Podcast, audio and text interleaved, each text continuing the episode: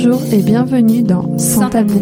Je suis Manon, passionnée de podcast et curieuse de tout. Et moi Jo, créative et dingue de café. Et toutes deux, nous nous interrogeons constamment sur les tabous dans notre société. Alors on s'est dit, pourquoi pas en faire un podcast ensemble? Ce podcast est finalement dit d'une réflexion, mais surtout d'une belle rencontre entre deux parcours bien différents. Si vous aimez parler des sujets qui mettent la plupart d'entre nous mal à l'aise, car vous comprenez, ça ne se fait pas d'en parler, ici nous prendrons le temps et la liberté d'en parler avec vous grâce à des témoignages. Nous mettrons également en lumière certains questionnements en interrogeant des professionnels. Pour témoigner, vous pouvez nous envoyer un mail à santabou.podcast.gmail.com. Alors, prenez un cookie, un thé ou un bon verre de vin, car c'est tout de suite dans Sans, tabou. Aujourd'hui, je reçois Maëva au micro de Sans Tabou. Cette jeune maman s'est battue et continue de se battre pour son fils, porteur de handicap. Le syndrome de Ben Bridge Roppers, j'espère que je le prononce bien, il s'agit d'un syndrome de troubles sévères de l'alimentation retard, staturo-pondérale, microcéphalie par déficit en AS6L3. Ça ne vous parle pas, je veux bien vous croire. Ne vous inquiétez pas, Maëva nous explique tout dans cet épisode. Elle nous racontera ses débuts avec ses multiples fausses couches, puis l'arrivée de Soen, son fils. Mais je ne vous en dis pas plus car elle vous l'expliquera bien mieux que moi. Bonjour Maëva. Bonjour. Comment vas-tu? Ça va très bien. Merci euh, d'être venue sur le podcast. On est vraiment ravis de te recevoir sur euh, Sans Tabou. Est-ce que tu peux te présenter?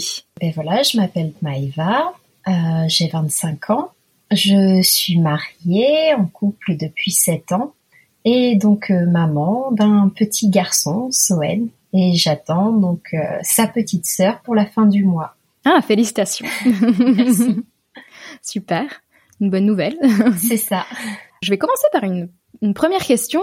Avez-vous toujours voulu avoir des enfants? Enfin, euh, je- quand je dis vous, c'est euh, donc les- Le couple. toi et le papa. Alors, euh, le papa, oui. Dès le début, quand on s'est rencontrés, il en voulait trois. Voilà. Ah oui. oui, oui, lui, il voyait une, une fratrie euh, nombreuse, alors que moi, pas du tout. Fallait surtout pas me parler d'enfants ou de mariage ou tout ça, voilà. J'en voulais pas du tout. Et puis, ben, l'envie euh, s'est faite sentir. Petit à petit, ou il y a eu un déclenchement? Euh, Il y a eu un déclenchement. Euh, ça a été ben, lors de, de la première fausse couche qui a réveillé l'instinct maternel. Et là, je me suis dit, ben en fait, euh, je, je veux être maman, je veux ce rôle. ok. Oui, c'est souvent. euh, Enfin, ça arrive souvent quand on sent qu'on peut perdre quelque chose. euh, bah finalement, on sent qu'on en a envie. C'est. C'est vrai que ça arrive souvent. Enfin, j'en ai entendu souvent parler. Et C'est c'est ça, cette, cette volonté de, de continuer la vie. Mm. Euh, cette fausse couche, du coup, ça, ça vous a annoncé quelque chose? Alors, pas du tout. Pas du tout, parce que cette première fausse couche est intervenue à 14 semaines. Donc, on nous a parlé de fausse couche tardive, mais j'étais juste à la fin du premier trimestre. Quand même. Ouais. Voilà, on nous a dit ben, que ça arrivait dans les trois premiers mois, plus ou moins quelques semaines, hein, mais euh, que les fausses couches, bah, c'était courant. Euh, là, c'était une première grossesse en plus, donc euh, ben, on ne s'est pas affolé plus que ça. On nous a dit que ça arrivait et voilà, on n'a pas cherché d'explication ni rien. On nous a dit ben, qu'il n'y avait pas de souci et que c'était juste la nature. Donc, euh, ben, après quelques mois, on a décidé de réessayer. Mhm. Pareil, euh, dès la première tentative, je suis tombée enceinte. Donc, euh, hyper fertile, Ouais, mais super. C'est déjà ça. c'est ça. Et puis, ben, l'accouchement prématuré à 23 semaines, suivi donc du décès. Là encore, ben, on n'a pas cherché d'explication. Les médecins nous ont dit qu'à 23 semaines, euh, les chances de survie euh, sont infimes, voire euh, quasi nulles. Voilà, c'est vraiment de l'e- de l'exceptionnel quand ils s'en sortent. Donc une nouvelle fois, on nous a dit ben, malheureusement que ça arrivait, que c'était une, une erreur de parcours entre guillemets Ouais. et qu'il n'y avait pas de souci, qu'on pouvait réessayer. euh. Donc, on a à nouveau réessayé.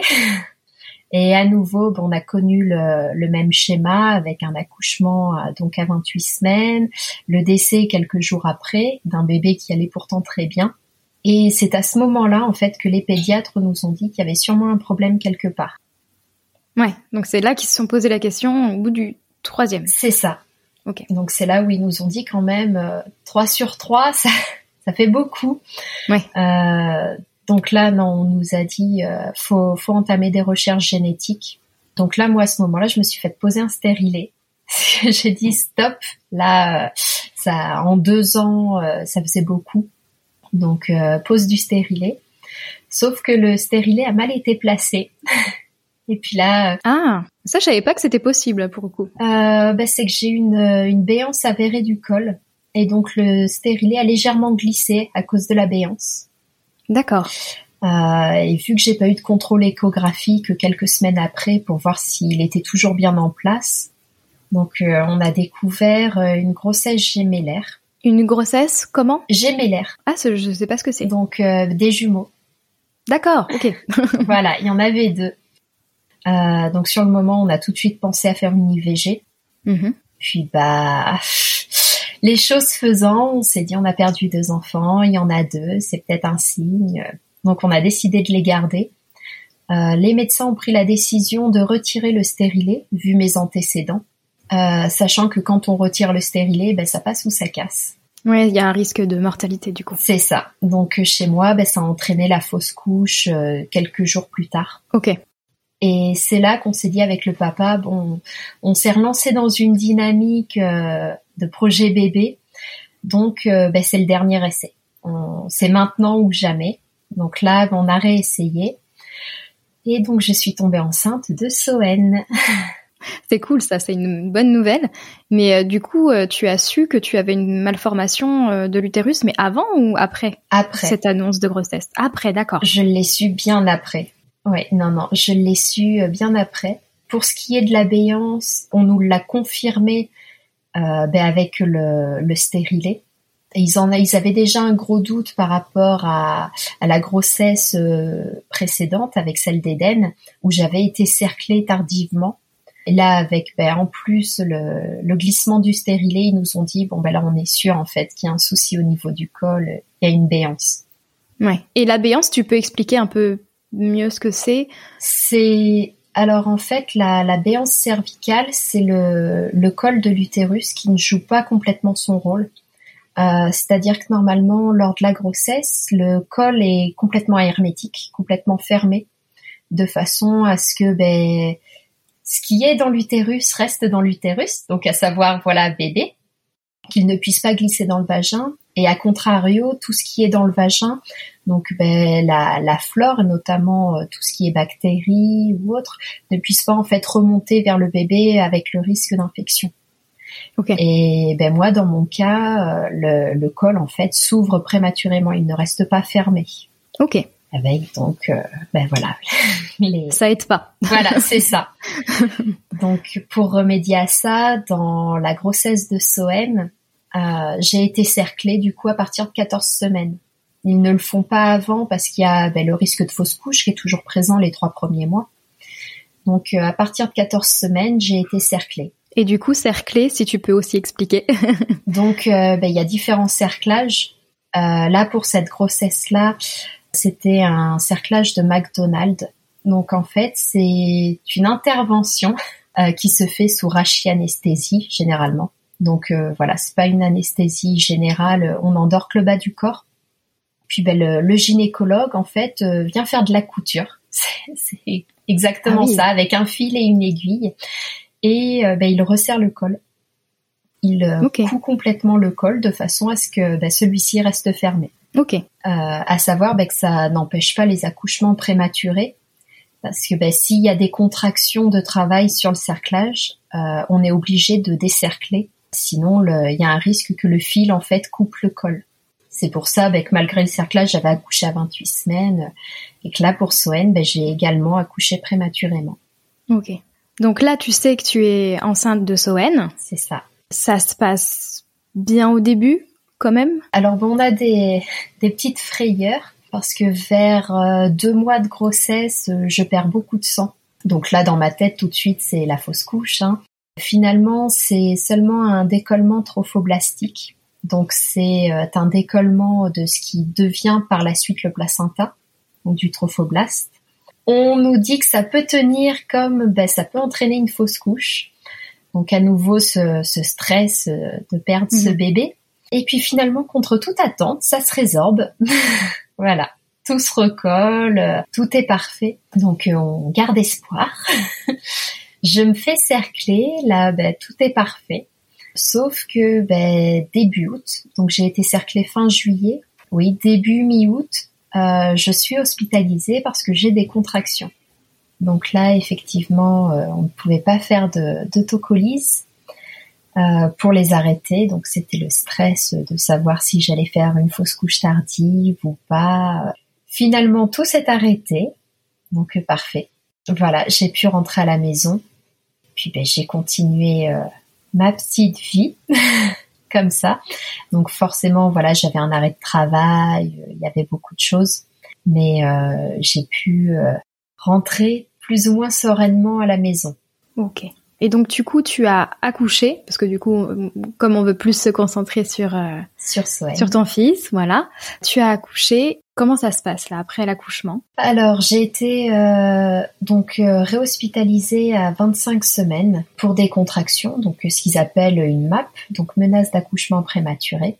étant donné que j'étais à 25 semaines, j'ai été transférée en niveau 3. Euh, j'ai eu donc là pour le coup du tractocyle, donc pour arrêter le travail. C'est un médicament? C'est ça, c'est une perfusion. Euh, c'est une cure en fait de 8 doses, donc qui passe sur plusieurs heures euh, et qui joue en fait directement sur l'utérus et qui permettent bah, de l'aider en fait à se décontracter à éviter voilà euh, les contractions. Oui. donc bah, tout s'est bien passé. Je suis restée jusqu'à 32 semaines. Donc euh, l'âge gestationnel auquel euh, j'avais le droit de, ressortir à domicile.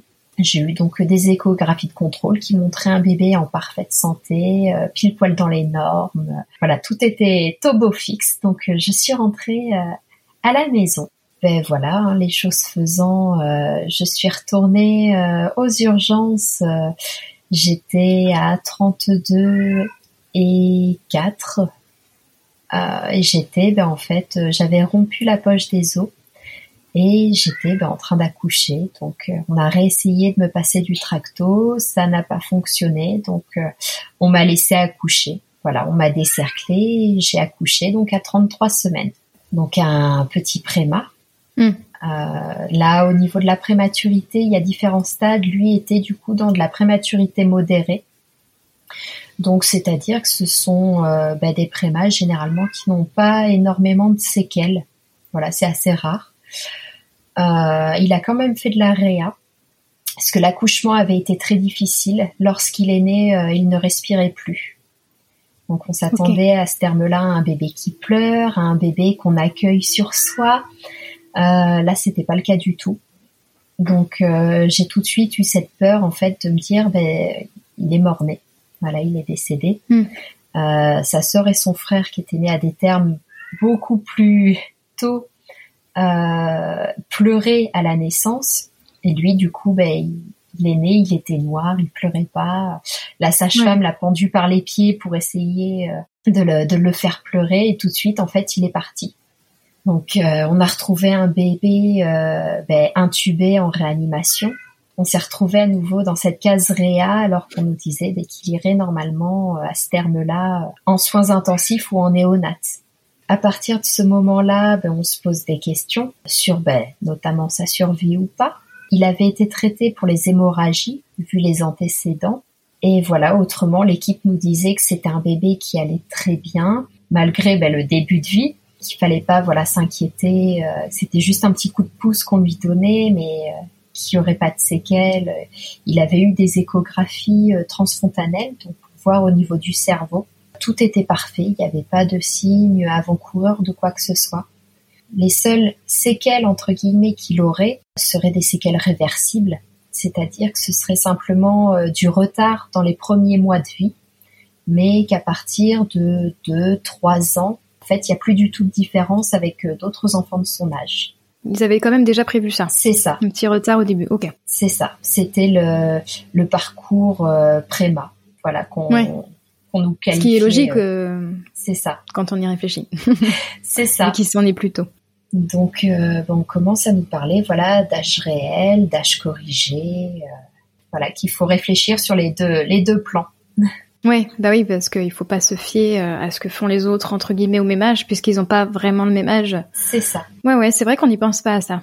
Tu as une annonce du coup par rapport à à ça, suite à ça, ou pas du tout? C'est quelles furent vos réactions du coup euh? euh, ben alors sur le moment, euh, ben rien du tout. On rentre à la maison. Euh, il est âgé donc de, de 36 semaines. Mm-hmm. Donc lui, ben, ça lui fait trois semaines, mais en âge gestationnel, donc il sera à 36. Donc on rentre à la maison. On a un bébé ben, qui va bien, qui ben, nous regarde quand on lui parle, qui prend bien le sein, qui prend un petit peu de poids, pas énormément, c'est pas un gros gabarit, mais voilà, il s'alimente bien. Euh, la seule chose qu'on peut noter chez lui, c'est que c'est un bébé qui ne pleure jamais.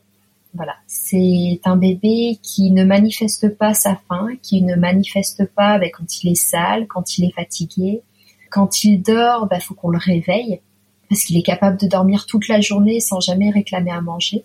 Donc euh, c'est à moi d'être le réveiller. Alors à chaque fois, ça me fend le cœur parce que je me dis s'il dort, c'est qu'il en a besoin. Et puis on a tous les avis euh, entre ceux qui nous disent non mais laisse-le dormir quand il aura faim, il, le dira. Et puis ben, les, les, infirmières PMI qui nous disent non mais en fait faut le réveiller parce que sinon il mangera jamais. Donc on est un peu dans cette configuration là où ben, on apprend à être parent aussi euh, avec pour nous à ce moment-là un nourrisson lambda, j'ai envie de dire, voilà. Oui, vous vous doutiez pas euh, au début. Euh. Pas du tout. Et c'est vers l'âge euh, de 9-10 mois, quand il voit le pédiatre. alors c'est une pédiatre qu'on voit exceptionnellement sur Limoges, parce qu'il est suivi par un pédiatre sur Angoulême qui pour lui euh, nous disait toujours que ben, le, petit manque de tonus qu'il avait était dû à la prématurité, qu'il faut lui laisser le temps d'évoluer. Elle, en fait, quand elle le voit, elle nous dit que pas du tout, en fait, que là, euh, il a un, gros retard, qu'il faut mettre de la, de la kiné en place, parce qu'à l'âge qu'il a, même en prenant ben, âge corrigé, âge réel, il devrait être capable de faire certaines choses. C'est-à-dire qu'à bientôt 10 mois, euh, est un bébé qui ne se retourne pas. C'est un bébé qui, quand on le met sur le ventre, reste sur le ventre. Il n'arrive pas à se redresser avec les bras. Donc, euh, elle nous dit voilà qu'il y a une grosse, grosse hypotonie. Ça, voilà. Hypotomie. Hypotonie. Hypotonie. C'est ça. C'est quoi? Excuse-moi. euh, ça veut dire bah, qu'au niveau musculaire, en fait, euh, il n'a pas de force. Ok. Il n'a pas cette tonicité musculaire, pardon, euh, qu'on attend chez un bébé bah, qui gigote beaucoup, qui, fait ses muscles. Lui, en fait, ça, il l'a pas. Donc, euh, on nous prescrit de la kiné. J'essaie d'appeler plusieurs kinés, mais personne n'a de place pour pour ça. Parce qu'on nous dit qu'à cet âge-là, de toute façon, à part faire des massages, il bah, n'y a rien à faire. Donc on nous renvoie un peu boulet. Mmh, sympa. Bah, c'est vrai qu'à ce moment-là, même de la part de notre entourage, on nous dit bah à l'âge qu'il a, faut lui laisser le temps il a même pas un an, on verra bien. Je me dis bon, je revois son pédiatre habituel euh, dans quelques mois. C'est vrai qu'on verra à ce moment-là ce qu'il en dit. Euh. Et puis donc voilà, on, laisse, euh, on laisse couler un peu, on le laisse ben, aller à son rythme, tout simplement, faire ses progrès, ben, voilà, comme comme chaque enfant évolue. Et puis ben, il fête ses un an. Euh, il commence à se redresser, à se tenir euh, droit sur ses bras. Mhm. Il se retourne toujours pas, mais voilà, il se tient droit. Donc on se dit bah, qu'effectivement, faut juste lui laisser du temps, bah, qu'il y arrive de lui-même. Euh, voilà, que c'est peut-être pas un, précurseur de la marche. voilà, que c'est on, on, lui dit à ce moment-là que c'est un petit patapouf. voilà, il aime bien qu'on le porte, il aime bien qu'on s'occupe de lui. Euh, donc on se dit bon, ben, il est un peu feignant sur les bords. vous, mais vous vous inquiétez pas du tout à ce moment-là, quoi. Non, pas du tout. Voilà, on, on cherche même pas, ben, du coup, la comparaison ou quoi, parce qu'on se dit, ben, c'est sa première année, donc euh, voilà, ça reste un bébé. Euh, on va voir comment ça évolue. Et ce qu'il se passe, c'est qu'au mois de janvier, on voit donc euh, en l'espace de trois jours trois pédiatres différents. Le premier lors d'une hospitalisation en urgence parce qu'il a manqué en fait de s'étouffer avec des glaires. Donc mon mari l'a désencombré, l'a emmené aux urgences. et là, le médecin des urgences en fait va être frappé justement par cette hypotonie qui revient beaucoup, où elle lui dit qu'en fait, euh, ben, au niveau du, du bas du corps, il euh, n'y a rien. Qu'il a des réflexes, mais très modérés, et surtout qu'il n'a pas de force du tout dans les jambes, qu'il ne les utilise pas. Euh, et là, elle a des mots très durs avec mon, mon époux. Moi, à ce moment-là, je suis en déplacement professionnel. Mm-hmm. Elle lui dit que ben, pour elle, en fait, Soen est handicapé et qu'il n'aura jamais de vie. Ah oui, carrément, c'est euh, les mots, ouais. Voilà, elle lui sort ça comme ça, que ben là, dans l'état actuel des choses, il ne se fera jamais de copains, il sera jamais capable de courir, il sera... Ah, donc le handicap empêche d'avoir des copains, par exemple. Enfin, c'est ça. Non, mais c'est très logique. Très très dur. Enfin, mon mari m'appelle. Euh, moi, je suis au téléphone à l'autre bout de la ligne. Euh, je pense que j'aurais été en face. Voilà, je pense que je lui aurais dit ce que je pensais. Mm. Du coup, ben moi, je suis euh, à 500 km de là, je suis pas bien du tout. J'hésite même euh, à prendre euh, un taxi pour m'emmener à l'aéroport pour rentrer le plus vite possible parce que je me dis que ça va pas et je rentre le, le, lendemain. Donc là, ben je rentre, je retrouve mon bébé, ben comme je l'ai laissé, donc je suis pas choquée en fait. je me dis ben oui, effectivement, il marche pas, mais il a, il a que 14 mois. Voilà, c'est, ça reste un, un, bébé de 14 mois. Il y en a beaucoup qui marchent que vers 18, 20 mois et on les traite pas d'handicapés pour autant. Mm-hmm. Donc euh, là, en fait, nous à ce moment-là, on se dit ben, qu'on est tombé euh, sur une con. Ouais, sur. Euh, hmm. Voilà, et c'est sur un médecin qui n'était pas professionnel du tout et qui a voulu nous inquiéter pour rien. Nos familles pensent la même chose on relativise et puis on se dit bah, que le, lendemain, de toute façon, on voit le spécialiste à Limoges de la prématurité, celui qui le suit. C'était le pédiatre qui l'avait en, en réa et en néonat. Donc on se dit voilà que on va lui en toucher deux mots, mais ça va nous rassurer. Le lendemain, nous la partie à Limoges. On arrive donc à l'hôpital mère-enfant. On rencontre donc euh, ben, son pédiatre euh, habituel, son pédiatre de suivi. Et là, ben, euh, c'est une nouvelle claque parce que quand on lui parle euh, des propos qu'on a eus euh, l'avant-veille, lui en fait nous rassure tout de suite en nous disant que non, cette hypotonie ne l'inquiète pas, qu'elle est normale chez certains prémas, même chez certains bébés nés à terme, qu'il faut ben, lui laisser le temps, c'est tout. Cependant, là il nous regarde et il nous dit je vais faire un courrier pour faire un dépistage autistique. Hmm. Et mon mari qui est à côté de moi, sur le moment, en fait, ne comprend pas. Moi, je comprends tout de suite euh, dépistage autistique, donc potentiellement de l'autisme. Oui. euh, donc là, je comprends pas. Je lui demande, euh, ben, je lui demande, je dis non, je dis, enfin, Soen, il est pas autiste. Soen, euh, il est hyper avenant. C'est un bébé qui sourit tout le temps, qui rigole dès qu'il le peut. Euh, enfin, pour moi, il a rien d'un autiste. Après, il y a, y a, différents autismes, donc. Euh... C'est ça. Mais à, à ce moment-là, euh, pour moi, l'autisme, c'est, ça peut paraître méchant à dire, mais c'est vraiment de, de l'ignorance à ce moment-là c'est pour moi l'autisme, c'est les enfants qu'on voit euh, assis euh, à se à se balancer, à tourner sur eux-mêmes, à faire des crises, voilà, qui parlent pas, qui sont dans leur monde. Et pour moi, Soen, euh, ben, il rentre pas en fait dans ce schéma-là. Hmm. Et le médecin nous explique qu'il existe, voilà, différentes autistes et que pour lui, Soen serait un autiste de haut degré donc c'est-à-dire avec des signes autistiques euh, plus modérés sur certains aspects, mais ça reste voilà un, TSA, un trouble du spectre autistique. Mm. Là donc on ressort de là et puis ben j'appelle euh, ben, ma belle-mère, ma maman, je leur dis ben voilà, Soen il est autiste d'après le médecin. Et ben, les retours qu'on en a sont comme nous. Non, mais n'importe quoi. Enfin, change de pédiatre. Ils ont tous décidé de se liguer contre Soen. je dis oui. Alors là, le problème, c'est plus euh, le côté moteur, c'est le côté euh, comportement. Je dis non, mais n'importe quoi. Je dis, bah, de toute façon, demain, il voit euh, son pédiatre référent. On lui en reparlera parce que je dis, deux médecins, euh, deux diagnostics. Je dis, j'attends le troisième. Je dis, si ça se trouve, il va nous sortir encore autre chose. Hmm. Puis ben, le lendemain, donc euh, on arrive avec donc son autre pédiatre et effectivement, ben, en fait, on a encore un diagnostic qui tombe. il nous dit que ben, pour lui, il n'y a pas d'autisme chez Soen parce que ben, à ce moment-là, Soen réagit énormément. Donc il nous dit non non, c'est qu'il voit tellement de blouses blanches qu'à force, ben, il peut plus les voir.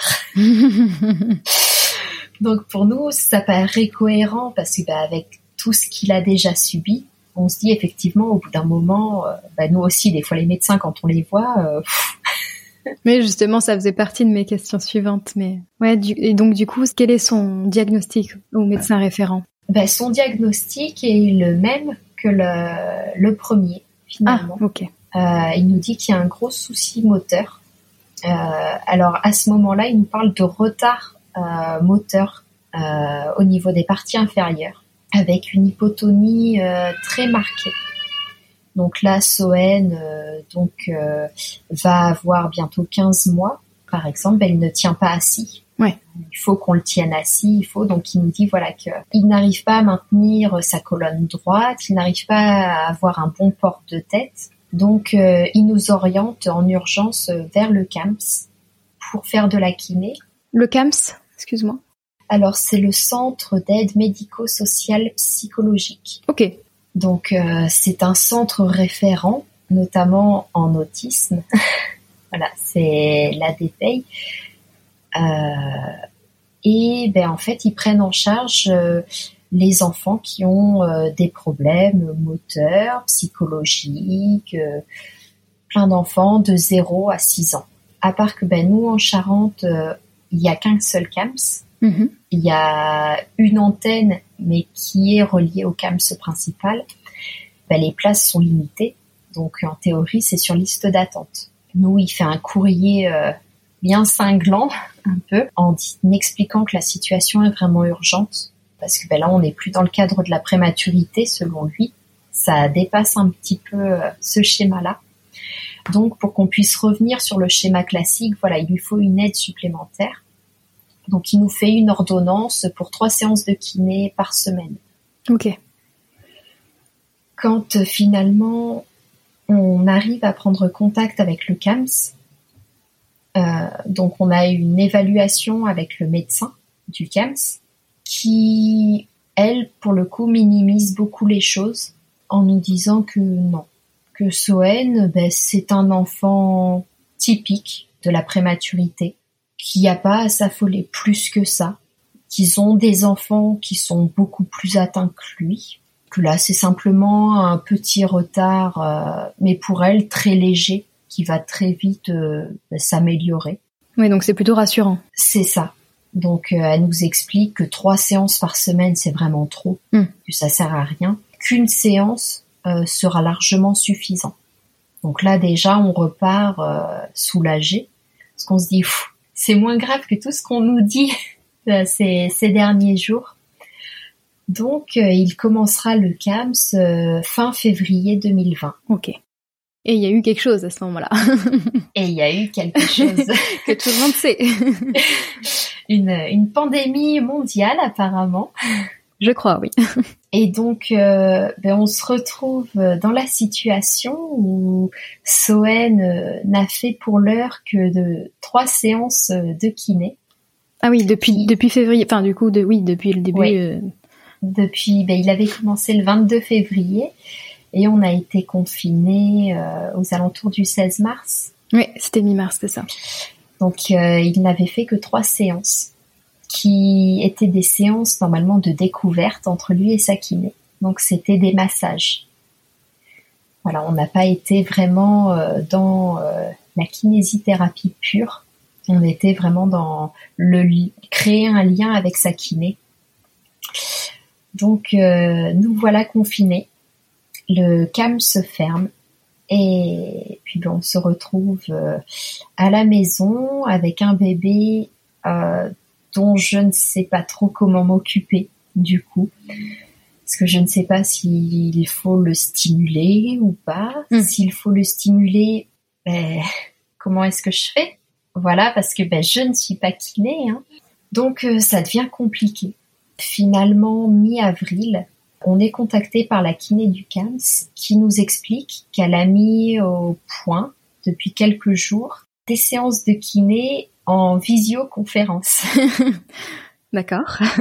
Donc là, je me dis, ok, bon, je ne vois pas trop comment on va pouvoir réussir à faire la kiné euh, en vidéo mais on, on, tente quand même. Hein. Euh, jusque-là, on n'avait rien du tout, donc euh, elle nous envoyait de temps en temps des mails en nous disant quoi travailler, mais entre deux lignes sur un mail et la réalité du terrain, c'est pas la même.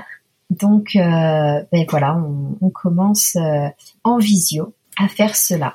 Ça se passe relativement bien, on va dire, mais ça reste très modéré parce que ben, ça a rien à voir en fait. Bah oui, parce que c'est pas une personne étrangère qui l'aide à faire ça. Déjà, je pense que ça change la donne. C'est ça. Là, c'était sa maman ou son papa, donc. Voilà, mais ben, pour nous, ça reste compliqué. Bah oui. Parce qu'en ben, en fait, elle est derrière son écran avec euh, un poupon. à nous dire, ben, mettez-le dans cette position, euh, bougez de sa jambe comme ça, et nous, ben, on essaie tant bien que mal avec notre poupon qui nous bouge à essayer de faire les positions il n'est pas toujours très coopératif, donc euh, souvent les séances se terminent bien plus tôt que prévu. Au CAMS, il est sur des séances normalement de 45 minutes.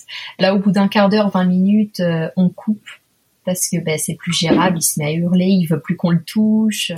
Donc c'est compliqué. On a hâte de pouvoir revenir euh, en présentiel, nous aussi. Mais du coup, il y en a eu depuis? Oui, oui, oui. Oui, ah, tu me rassures. Euh, uniquement pour ce confinement-là qu'ils ont fermé le CAMS. Ok. Pour les autres confinements, euh, ils l'ont gardé ouvert. Ils nous faisaient des attestations de déplacement pour motif ben, médical parce qu'ils se sont rendus compte qu'il y a énormément d'enfants en fait qui n'ont pas pu progresser, qui même des fois ben, ont régressé hmm. à cause de cette fermeture du CAMS. Donc, on arrive à reprendre le CAMS et là, grande première pour nous au mois de mai, le premier quatre pattes. Ouh. il se lance. Donc là, c'est pareil, grande fierté, on est super content. Et là, il a quel âge?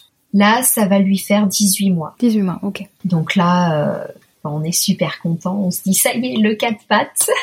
Au mois de juin, il arrive euh, à tenir debout sur ses jambes en se tenant à des meubles. Voilà, mais là, c'est pareil, c'est l'explosion de fierté. Hein. On le prend en photo, on l'envoie à tout le monde. On est content parce que ben voilà, on se dit ça y est, il rattrape euh, sur la prématurité. Il va reprendre le schéma classique. On se dit voilà, à trois ans, euh, en fait, les médecins ont raison. Ça se verra plus du tout quand il va rentrer à l'école. Et puis, euh, ce qui se passe, c'est qu'on ben, voit le médecin du CAMS au mois de juin donc qui nous dit que tout se passe très très bien, qu'il n'y a aucun souci avec Soen, qu'il est en constant progrès, que c'est merveilleux, enfin le tableau le plus idyllique qu'on puisse avoir. Hein. Je lui parle par contre du fait que ben, à 18 mois, Soen ne babille toujours pas. Il n'y a pas un son qui sort, il n'y a rien. Ouais. Il pleure de temps en temps. Et voilà. Donc elle nous dit bon on va faire un petit point orthophoniste et puis on verra on rencontre l'orthophoniste euh, au mois de juillet qui nous dit ben, que il y a rien, qu'il est encore trop petit, euh, qu'il faut lui laisser le temps. Elle, ce qui la dérange, c'est le fait qu'il bave. Mais euh, bon ben pour nous, en fait, le bavage est plus logique que le fait de ne pas babiller, donc mmh. on n'en tient pas trop compte. Et puis voilà, bon, on en reste là. Le cam se ferme ben, pour l'été. Ils ont leur, leur congé. Donc on se donne rendez-vous euh, ben, au mois de septembre pour la rentrée. La rentrée se passe, il voit donc euh, sa, sa kiné. Les séances se passent bien. Et puis euh, un week-end, on va chez, chez les beaux-parents. Là, ben, en fait, j'ai l'impression de me prendre une claque parce que euh, ben, l'un des enfants avec lesquels il joue est également un petit préma euh, qui est né lui au mois de février, donc après Soen, qui est plus jeune que Soen. Et là, ben, le souci, c'est que Soen euh, ben, a 21 mois, lui en a 19, et ce petit garçon euh, ben, mange avec des couverts, fait de la drésienne, et là, je me rends compte qu'en fait, moi, Soen, euh, ben, à part des biberons, il est incapable de manger. C'est même pas la peine d'essayer de le mettre sur une drésienne parce que ben, il ne tient pas debout s'il n'a pas d'appui fixe. Là, je me rends compte en fait du décalage et que malgré la prématurité, en fait, Soen ne devrait pas en être là. Il devrait être beaucoup plus loin. Après, la, la drésienne, enfin, c'est juste un, un pas. Mais la drésienne, normalement, c'est à partir de 24 mois, hein, je crois. À partir de. Donc euh, là, du coup, il était en avance, euh, le petit garçon. Ben, il était très en avance pour un prémat. Mais Soen, ben ouais, allait, euh, allait avoir ses 22 mois et il était plus en âge de pouvoir en faire oui. que l'autre petit garçon. Euh, et là, c'était pas le pas le cas du tout. Donc j'ai eu l'impression en fait qu'il y avait vraiment un, un fossé en fait qui se creusait entre eux. Ben, j'ai cogité en fait tout le week-end j'ai fait penser à ça et dès le lundi matin, euh, j'ai appelé en fait le CAMS pour euh, demander un, un rendez-vous d'urgence avec le médecin parce que j'ai senti qu'il y avait un problème. Cette claque que j'ai reçue euh, en comparant mon fils, je me suis dit non là il y a quelque chose qui va pas. Mm. J'ai, il faut qu'on en parle. La seule réponse que j'ai eue du médecin du CAMS, c'est qu'on se on se verrait au mois de décembre. Ah oui, d'accord. Donc là, j'ai, je l'ai pas accepté et en débauchant, en fait, je suis allée directement au CAMS et j'ai demandé à la voir. Euh, j'ai réussi à la voir et je lui ai expliqué en fait ce qui s'était passé durant le week-end. Et là, elle a commencé à me dire non, mais il faut pas comparer les enfants. Faut pas... J'ai dit oui, oui, oui. J'en suis consciente, je ne le fais pas depuis le début, mais là en fait c'est un gouffre qui commence à s'ouvrir entre Soen et les enfants de son âge. Alors qu'on nous avait dit que vers 2-3 ans en fait tout devrait être effacé. Mais là, c'est pas le cas du tout. Hmm. Et là, en fait, elle m'a simplement regardé en me disant, mais Soen est handicapé. Il ne sera jamais comme les autres. Ah oui, alors que avant, il, à part la, le tout premier médecin qui avait dit ça, de manière très brutale. C'est ça. C'était pas revenu sur le tapis, et là, de Non. nouveau, il y a le mot handicap qui ressort, quoi. C'est ça. Là, on, on nous balance ça comme un, un seau d'eau froide. Et là, je suis dit, pardon. Mais en fait, ils en étaient tous conscients, mais sans vous l'avoir dit. C'est ça. Personne ne nous le disait. Non mais c'est, hallucinant quand même. Donc là, je lui demande en fait euh, ben, ce qu'elle attendait pour nous le dire, puisqu'au mois de juin, quand on l'avait vu, euh, on avait eu un rapport euh, idyllique. Et là, absolument pas. Et elle nous explique euh, ben, qu'en fait, ça se voit chez Soen qu'il est handicapé, qu'il n'est pas comme les autres. Et ben, qu'elle avait l'intention de nous en parler quand on allait se voir au mois de décembre. Là, je lui demande en fait pourquoi attendre le mois de décembre? Pourquoi ne pas mettre des choses en place le plus rapidement possible? Et là, la réponse que j'ai, c'est ben n'est pas à deux trois mois près. Je lui dis ben peut-être que si en fait, on ne sait pas. Ça peut peut-être tout changer. À l'âge qu'il a, euh, deux mois, c'est énorme. Bah oui. Donc euh, se met en place euh, une semaine d'urgence pour Soen, où là je remue ciel et terre. Et en l'espace d'une semaine, je rencontre sa kiné, on, on échange. Elle me dit ben, qu'effectivement, ben, pour elle, Soen ne pourra jamais marcher. Donc là, nouvelle claque. parce que, jamais, ben, jamais. là- Ah oui, d'accord. Ah oui, pour elle, euh, ben, au vu de ce qu'elle voit, en fait, Soen ne pourra jamais marcher seule. Donc il se retrouve appareillé avec un déambulateur postural. Donc c'est un espèce de gros appareil euh, métallique qui l'entoure avec une ceinture qui lui tient la taille pour pouvoir le tenir debout. Et il marche avec ça.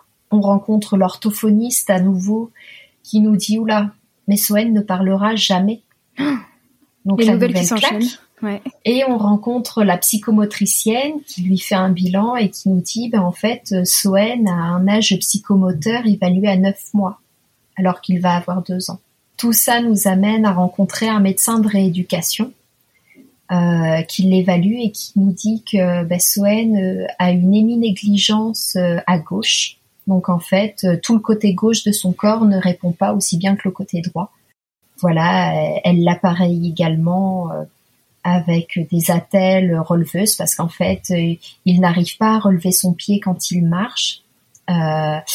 elle pense l'appareiller au niveau de la main parce que ben, il a des difficultés au niveau de la main. Voilà, il y a beaucoup beaucoup de choses. Euh, on a d'un seul coup une neuropédiatre qui rentre dans la boucle. Énormément de choses en très peu de temps. On nous parle ben, d'ALD, donc on lui fait un dossier au niveau de la CPAM parce que ben, il entre euh, en, handicap, mhm. donc euh, prise en charge à 100%. Donc là officiellement auprès de la sécurité sociale et tout quoi. C'est ça. Et puis on nous fait euh, là compléter euh, ben, les premiers dossiers euh, de la MDPH, donc euh, la maison du handicap, pour qu'il ait le droit à différentes aides, notamment. C'est ce qui lui délivrera quelques temps plus tard la carte mobilité. Donc là, quand on reçoit la carte handicapée pour pouvoir se garer sur les plaques, sur les places handicapées, ben on se rend compte que c'est du concret, que c'est vraiment voilà, ce, petit macaron bleu en fait a une signification énorme. Hmm. Et donc ben, arrive le mois de janvier. Donc on a fêté les deux ans et le Noël avec un goût un peu amer, sans savoir ben, ce qui allait arriver. Toute la famille était complètement démunie en nous disant mais c'est pas possible, il va bien. Puis ben je me suis rendu compte à ce moment-là en fait que j'étais la seule personne à voir les choses comme elles étaient, parce que tout le monde était vraiment dans le déni. Ma belle-mère à ce moment-là m'a même sorti c'est toi qui le rend malade à chercher euh, à chercher des explications qui n'existent pas. Euh, tu lui fais voir des médecins qu'il n'a pas besoin de voir. C'est toi qui lui cherches quelque chose qui le rend malade. Mm-hmm. Donc euh, je savais pas en fait si j'étais une bonne ou une mauvaise mère. Je savais pas. Je culpabilisais de pas m'en être rendu compte plus tôt et j'en voulais aussi euh, bah, tout mon entourage de se de se baigner d'illusions, d'être dans mm. ce déni-là. C'était, ça a été une période très compliquée. Ah bah oui. Voilà où il a fallu ben, accepter et puis le faire accepter aux autres aussi. Il y a quand même des diagnostics euh, de plusieurs médecins derrière, donc euh, c'est pas c'est pas toi qui t'inventes des choses. Enfin. voilà, c'est c'est ce que j'avançais euh, ben, comme argument, mais bon. Ah bah le déni c'est le déni, hein. C'est. C'est ça. On peut rien y faire. Enfin non, c'est c'est compliqué. et donc ben, on arrive au 4 janvier, donc 2021, euh, et on rencontre euh, la neuropédiatre. Et là, donc euh, cette neuropédiatre, je rentre donc dans un univers que je ne connais absolument pas, donc celui du handicap. Là, elle nous explique en fait qu'elle va évaluer Soen sur différents points. Voilà, la séance se passe un peu un peu sans moi parce que je sais pas trop comment réagir, je sais pas comment aborder les choses. Je sais même pas en fait euh, où est ma place dedans. Je réponds à des questions euh, de manière euh, presque automatique. on me pose des questions sur son sommeil, sur son absence de langage, sur plein de choses. Donc j'explique qu'on est en train de mettre en place le macathon. Donc c'est une forme de langue des signes simplifiée. Hmm. Voilà que au niveau de l'oralité, euh, c'est très compliqué pour lui de s'alimenter comme nous. Et voilà, il y a plein, plein, plein de choses. Euh, il en ressort à la fin de ce rendez-vous qu'elle nous explique euh, qu'il y a différentes possibilités. Elle pense à une paralysie cérébrale qui aurait pu être entraînée due à la naissance prématurée, mais que ça lui semble peu probable étant donné que les échos transfontanels étaient normales. Mais elle lui prescrit quand même une IRM pour vérifier s'il n'y a pas de lésion ou autre. Elle pense que ça peut venir d'un AVC, qu'il y aurait eu une itéro. Ah, je savais pas que c'était possible une itéro. Voilà. Moi non plus. Ouais. Bah, Elle nous explique que ça peut venir d'une asphyxie du perpartum, donc au moment de l'accouchement, étant donné qu'il ne respirait plus à la mhm. naissance, que l'asphyxie aurait pu euh, provoquer des manques euh, au niveau cérébral voilà, on, en revient même euh, au décollement qu'il y a eu en tout début de grossesse, euh, qui aurait pu couper certaines euh, liaisons avec le placenta futur et qui n'aurait peut-être pas été oxygéné de la bonne façon durant toute la grossesse. donc on remonte vraiment très très loin dans les antécédents. elle reprend même les antécédents des grossesses précédentes et elle finit par conclure qu'après, si tout ça revient euh, ben, normal, Donc l'IRM, elle a prescrit un EEG, euh, plusieurs bilans sanguins. Elle pense qu'après, il peut y avoir une origine génétique. Mhm. Donc on va rencontrer des généticiens. Donc les, les généticiens qu'on avait déjà rencontrés après le décès d'Eden. Euh, et là, cette fois, ben, dans le cadre euh, du handicap de Soen.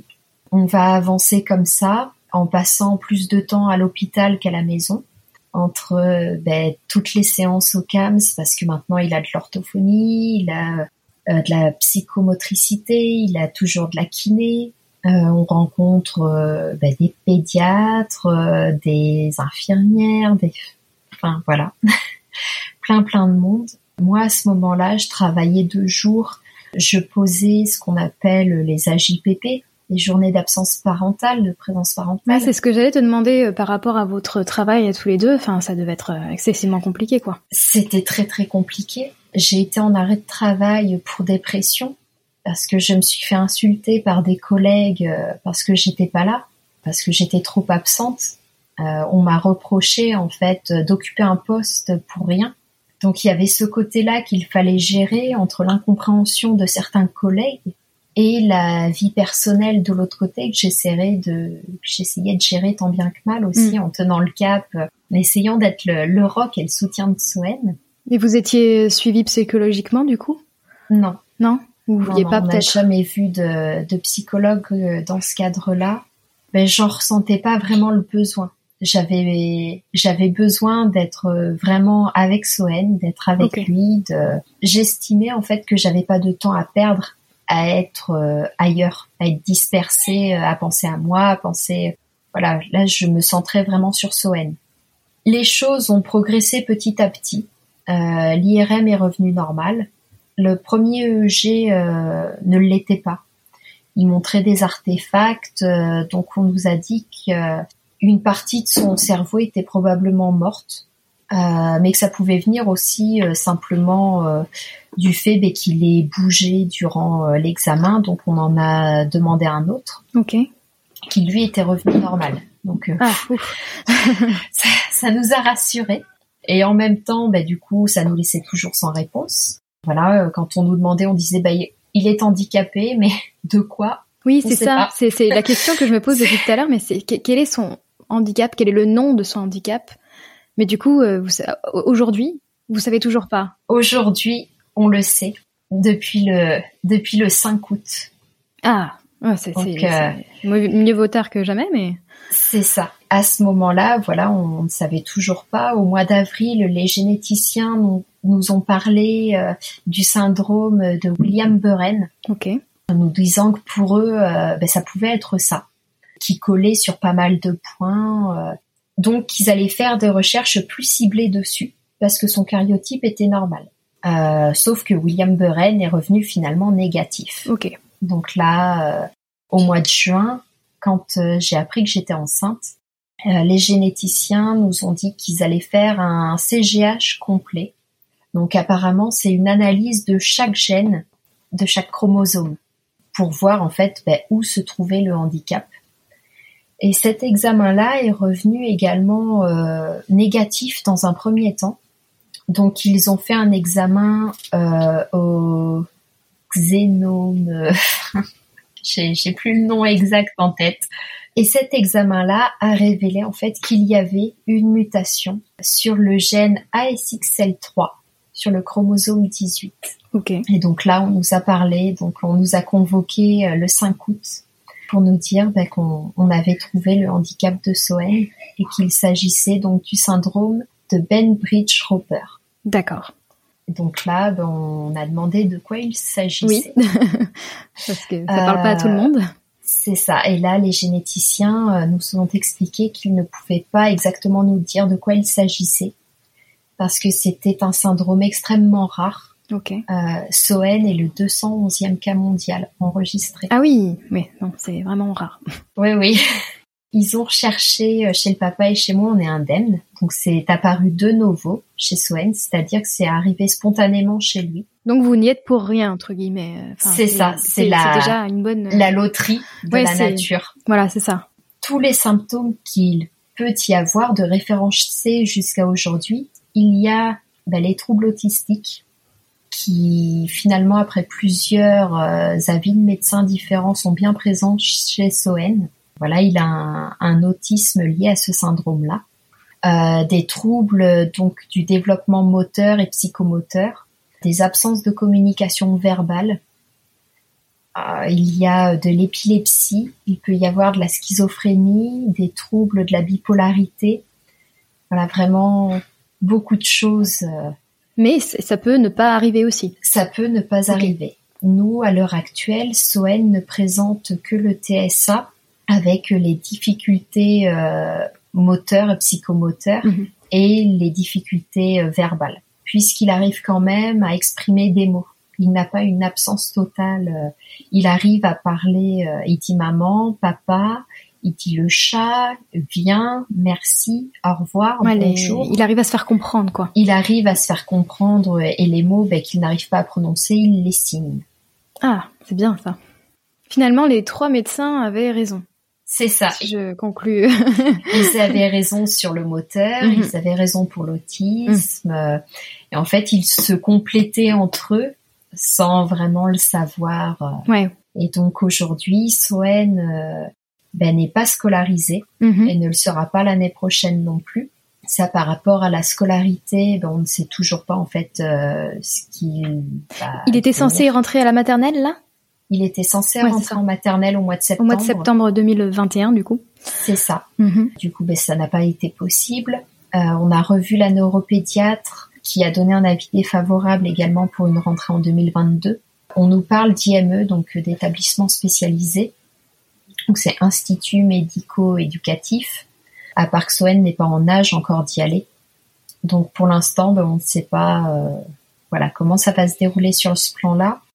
Pour l'instant, il voit donc euh, ben, une kiné, l'ergothérapeute, il voit la psychomotricienne et l'orthophoniste chaque semaine. Et on avance comme ça euh, au fil des progrès. Ouais, ben c'est bien. Ça, je sens de la positivité dans tout ça. et euh, du coup, comment est-ce que vous arrivez, euh, ou peut-être que vous ne n'essayez de pas voir, mais est-ce que vous arrivez à voir son avenir à lui et à vous du coup aussi en parallèle par rapport à son handicap? J'ai essayé mhm.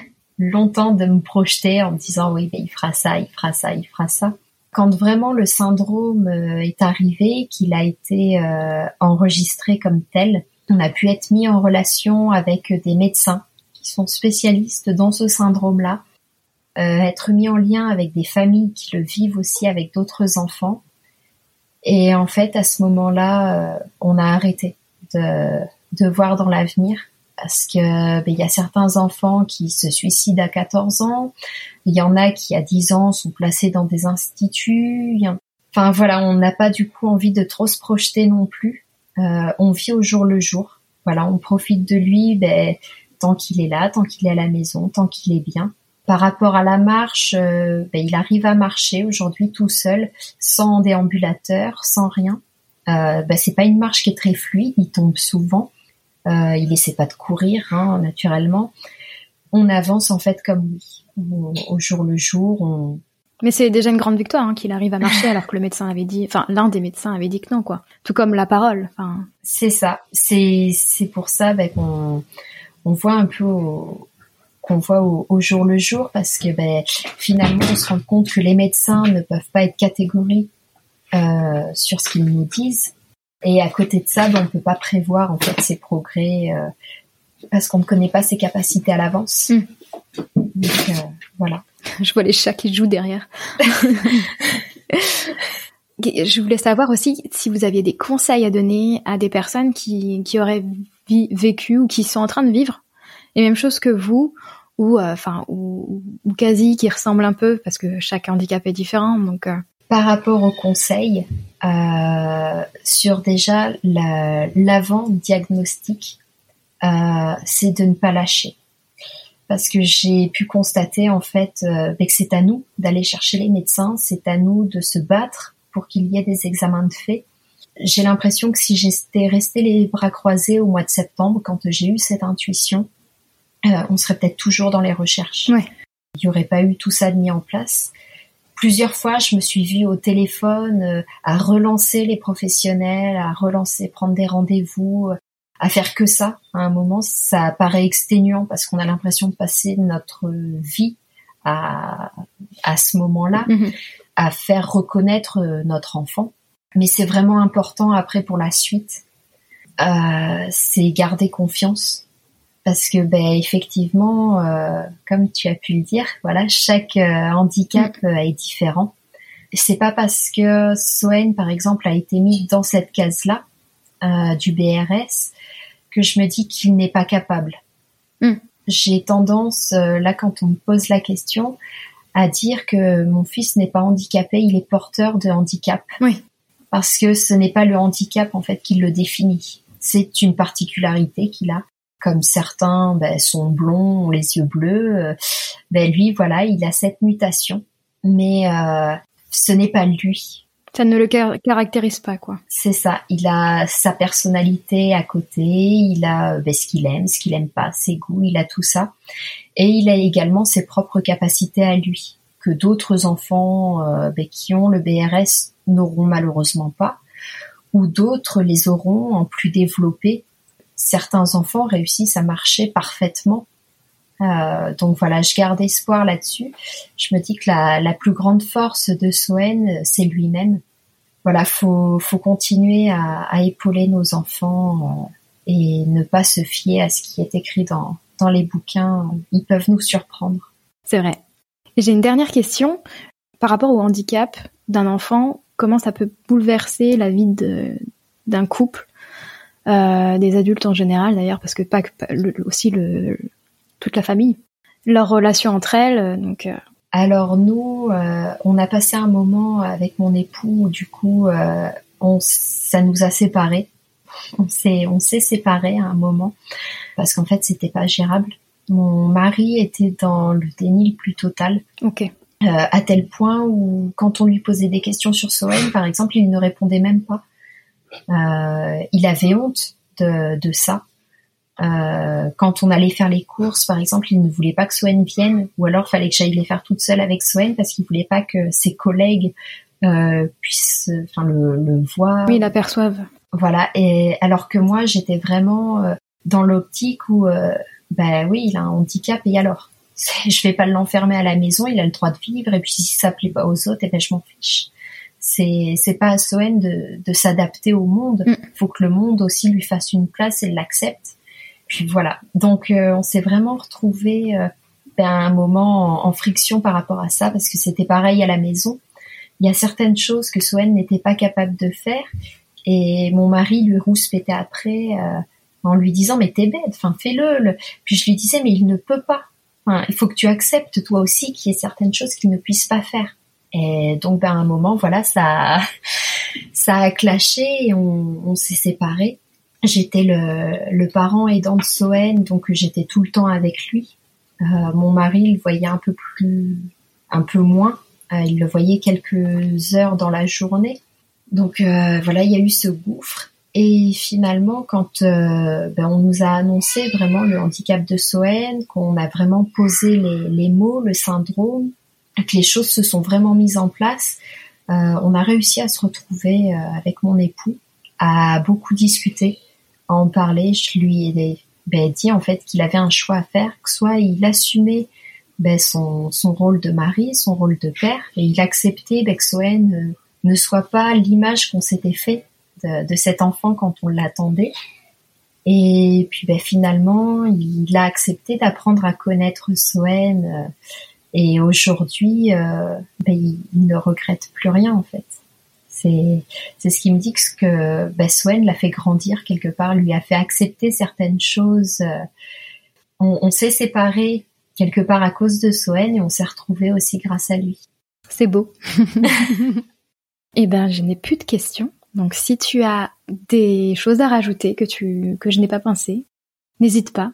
Il y a, on a eu, euh, j'ai eu une amyosynthèse du coup pour cette grossesse-là pour éliminer le risque. Ça a été une peur qu'on a eue quelque part aussi. J'étais prête à accueillir un autre enfant handicapé, mais par exemple, voilà, mon mari se voyait pas avec deux, deux enfants handicapés. les généticiens avaient beau nous dire que c'était extrêmement rare, ils nous ont dit que par précaution, quand même, on le ferait. La myosynthèse est revenue euh, négative et c'est vrai que ça m'a soulagée plus que ce que je pensais. Euh. Donc, faut se dire voilà qu'il y a, il y a des choses de, de mise en place aujourd'hui. La science a, a évolué. La science et la, et la médecine voilà a beaucoup évolué. Il faut garder espoir toujours. Eh bien super, merci beaucoup pour ton témoignage. J'espère qu'il va aider euh, beaucoup de gens, euh, plus de gens possible en tout cas, dans, dans leur vie avec un enfant handicapé, euh, à les accueillir au mieux. Merci beaucoup et je te dis à bientôt. Merci beaucoup, à bientôt. Et voilà, l'épisode du jour est terminé. J'en suis vraiment désolée. Ce fut une conversation bien dynamique pour ma part. Qu'en pensez-vous? Aujourd'hui, Maëva continue son combat pour son fils et espère qu'il pourra bientôt entrer dans une école spécialisée. Merci d'avoir écouté l'épisode jusqu'au bout, j'espère qu'il vous a plu. Si vous aimez le podcast, n'hésitez pas à nous mettre 5 étoiles sur votre plateforme d'écoute et de le partager le plus possible, cela nous permettra de nous faire connaître et de pouvoir libérer les paroles. Retrouvez-nous sur notre site internet at sans tabou-du-milieu podcast.com, sur Instagram at sans-du-bas tabou-du-bas ou bien par mail santabou.podcast.gmail.com si vous souhaitez témoigner ou tout simplement papoter avec Manon et moi. Je vous dis à très vite et surtout soyez sans tabou.